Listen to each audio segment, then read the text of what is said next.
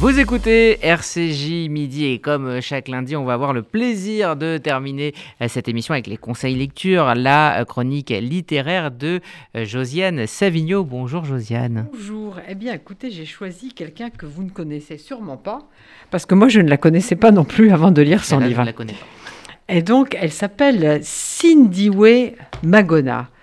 Et en fait, euh, elle, son, c'est son, je peux parler de son très beau roman qui s'appelle Mère à mère, M-E-R-E à M-E-R-E, les, les mères, les mamans, qui est paru en 2020 et qui est tombé évidemment dans l'oubli du confinement. Alors, je l'ai lu parce que je devais faire une rencontre avec elle au Festival Atlantide à Nantes et j'ai été vraiment saisie par la force de ce livre. Alors, qui est-elle, cette Sidiwe Magona? Et quel est ce roman? Elle, elle est née en 1943. Elle a grandi dans le township de Gougouletou, proche du Cap. Et elle a été obligée d'être domestique d'abord. Et elle a fait ses études par correspondance. Et vraiment, acharnement. Ensuite, elle a fi- fini ses études à Columbia University à New York. Elle a travaillé pendant 20 ans à l'ONU. Et euh, avant de revenir, s'installer euh, en Afrique du Sud, au Cap, où elle vit maintenant.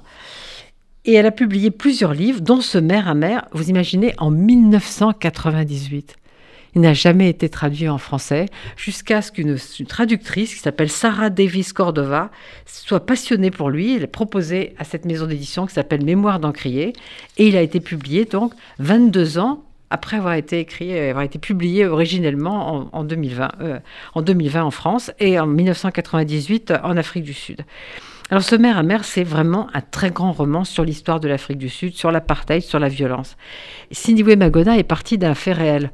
En 1993, une jeune femme américaine, une jeune étudiante américaine, Amy, était venue euh, au Cap pour, euh, comment dire, euh, aider à la première élection démocratique à la mise en place de la première élection démocratique. Le jour de son départ, elle a fait une petite fête, comme on fait toujours, et puis elle a proposé à ses condisciples noirs de les ramener dans leur quartier. Et les condisciples ont résisté. Elles ont dit non, non, c'est pas une bonne idée, tu sais, c'est pas une bonne idée. Mais devant son insistance, elles ont plié, comme on aurait fait, veut pas pas vouloir la choquer, pas vouloir être désagréable. Et donc elles arrivent dans ce fameux Google et tout, où a vécu euh, Cindy Way Magona. Et puis des gamins voient euh, une blanche au volant. Évidemment, c'est pas écrit sur son front je ne suis pas sud-africaine. Et ils sont là avec toute leur euh, le poids de ce qui leur est arrivé depuis l'enfance, commencent à secouer la voiture. Enfin, vous voyez, ils veulent. À mon avis, il n'y a pas de préméditation. Ils veulent secouer la voiture. Ils veulent. Les filles prennent peur. Elles se sauvent. Les, les filles noires plus la fille blanche. Il y a une bagarre. Il y a un couteau qui sort. On ne sait pas comment. Et évidemment, Amy est tuée. Et à partir de ce, fait divers, Cindy Magona n'a pas écrit l'histoire de la victime, le procès du meurtrier et de ses complices. C'est la mère de celui qui a tué qui écrit à la mère de la fille. Et ce qu'elle veut faire comprendre, c'est qu'avec les meilleures intentions du monde, si on ignore l'histoire du lieu où on est, on peut courir de grands, de grands dangers.